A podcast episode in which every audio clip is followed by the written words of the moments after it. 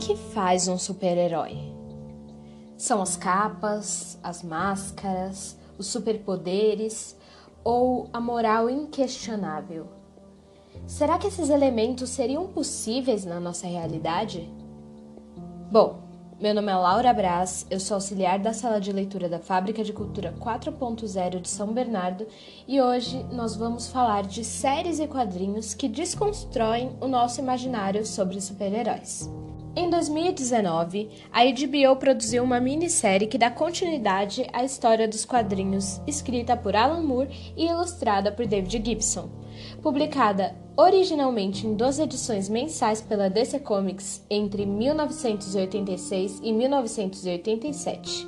Watchmen se passa em um universo alternativo onde existem pessoas mascaradas, os vigilantes, que enfrentam o crime mas apenas um personagem possui de fato poderes, e esse é o Dr. Manhattan.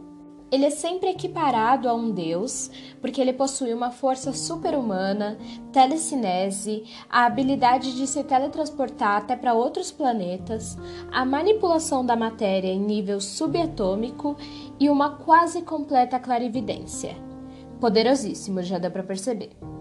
Mas a grande mágica de Watchmen e a importância dessa obra para as histórias de super-herói se dá na construção de personagens complexos. Eles são contraditórios e por muitas vezes sem escrúpulos.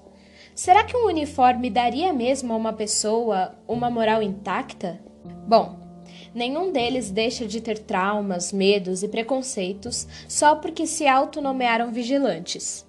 No mais, a arrogância por esse cargo só aumenta. Já o Dr. Manhattan, que ao contrário dos outros personagens não sofre com essas questões terrenas, tem uma visão distanciada, mas tão distanciada por causa dos seus poderes que a humanidade acaba ficando pelo caminho. A história da HQ é complexa e cheia de nuances, e foi muito importante para uma revisão da forma com que pensamos os super-heróis.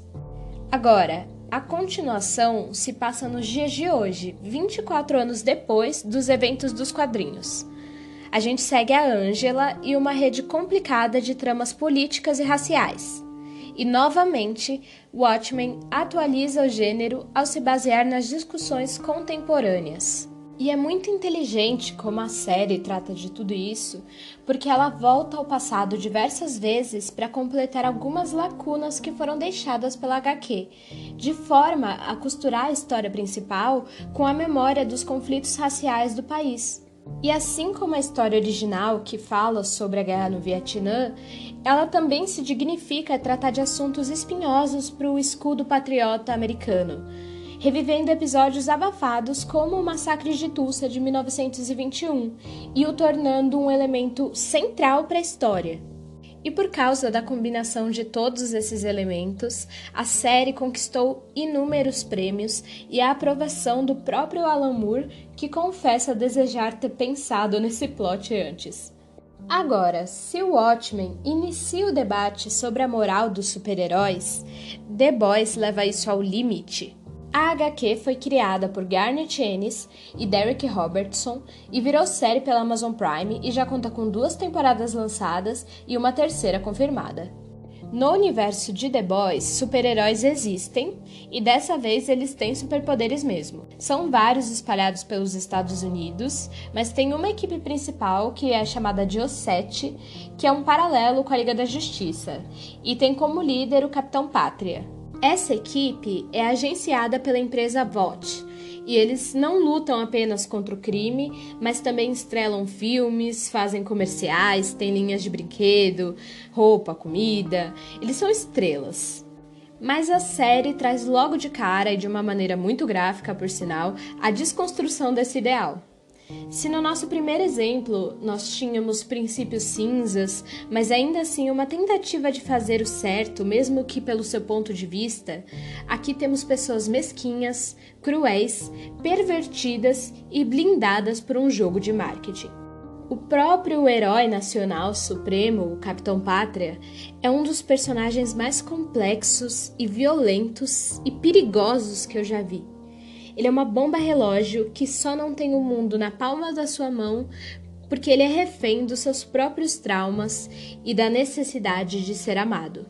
Agora, a única personagem que é realmente boa, que tem princípios, que é comprometida, logo é desiludida em uma situação de assédio, que remete muito ao movimento Me Too.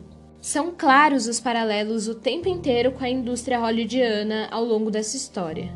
No final das contas, as questões levantadas são como pessoas com tanto poder, em uma posição tão privilegiada, não seriam corrompidas. Os The Boys, ou os garotos do título, são um grupo de pessoas que tiveram suas vidas arruinadas por causa dos heróis e agora buscam vingança. Mas é muito angustiante ver a impotência deles, que são pessoas comuns, contra não apenas deuses, mas também contra um sistema que os favorece. E quando eu mencionei no começo que isso tudo era levado ao limite, eu não estava brincando. O gore está presente o tempo inteiro. Tem muito sangue, tripas, relações sexuais bizarras e mais sangue, que são amenizadas com um tom de sátira. Mas a série não se desliga das questões políticas e sociais. Na verdade, ela faz uma grande crítica à guerra ao terror, abordando a criação de um inimigo nacional com a fabricação do que eles chamam de superterroristas. Assim, eles justificam a inclusão de super-heróis no exército americano e de aliar a empresa VOT à indústria bélica, que é a mais rentável do país. Ou seja, no capitalismo, tudo vira produto e toda hierarquia oferta o abuso de poder. Essa história se difere drasticamente do tom e dos temas tratados nas anteriores, mas eu decidi trazer ela porque eu acho interessante a abordagem desconstruída do gênero que ela traz. E por último, para a gente terminar um pouquinho mais leve, agora que a gente pesou um pouco o assunto, vamos falar de The Umbrella Academy, que foi escrita pelo Jared Way e ilustrada pelo Gabriel Bá. Ela ganhou série pela Netflix e tem duas temporadas já lançadas e a terceira confirmada. Aqui a gente conhece uma equipe de super-heróis que é formada por sete pessoas que nasceram no mesmo dia, na mesma hora, em diferentes partes do mundo e de mães que não estavam grávidas. Elas foram todas adotadas pelo milionário Reginald Hargreaves. Aqui conhecemos uma equipe de super-heróis que é formada por sete pessoas que nasceram no mesmo dia, na mesma hora, em diferentes partes do mundo e de mães que não estavam grávidas. Todas elas foram adotadas e acolhidas pelo milionário Reginald Hargreaves. O tom inteiro da série é bem lúdico, excêntrico e cheio de elementos. Por exemplo, a mãe das crianças é um robô o mordomo é um macaco. E existe uma organização que cuida da linha temporal. Os poderes também não são os usuais. Por exemplo, um dos personagens consegue conversar com os mortos, o outro consegue invocar tentáculos na barriga, a outra controla as pessoas só se falar eu ouvi um rumor que. Mas no meio de todas as maluquices, se destaca uma perspectiva interessante e bem mais pé no chão quando tratamos da construção do psicológico desses personagens. A trama que a gente realmente assiste se passa anos depois da época de atuação da equipe, quando eles já se separaram e seguiram caminhos diferentes. Porém, eles voltam a se encontrar por causa do falecimento do pai. Encontramos então adultos problemáticos e com dificuldades de relacionamentos.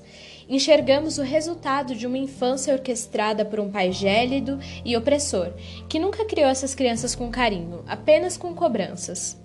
Temos aqui um conflito familiar elevado a altas potências e com muitas nuances psicológicas sendo reviradas individualmente, envolvendo vícios, limites morais, egoísmo e traumas não superados. As questões em The Umbrella Academy são bem mais internas. Eles não lutam efetivamente contra o mal, não se envolvem em questões políticas. No máximo, eles lutam contra as consequências das suas próprias ações. Mas também sem menosprezar, porque elas podem tomar dimensões apocalípticas. E apesar de toda a boa intenção dos protagonistas, percebemos que eles mesmos e a sua relação são o maior antagonismo. Resumindo, todo mundo ali precisa de terapia. Por fim, Todas essas histórias nos tiram da nossa zona de conforto quando se trata do gênero de super-heróis e levantam questionamentos importantes acerca da natureza humana e relações de poder. Nenhum talento inibe alguém de ser corrompido ou o torna moralmente imaculado, e ninguém está acima da sua própria configuração psicológica. Por hoje é só, até a próxima e tchau, tchau.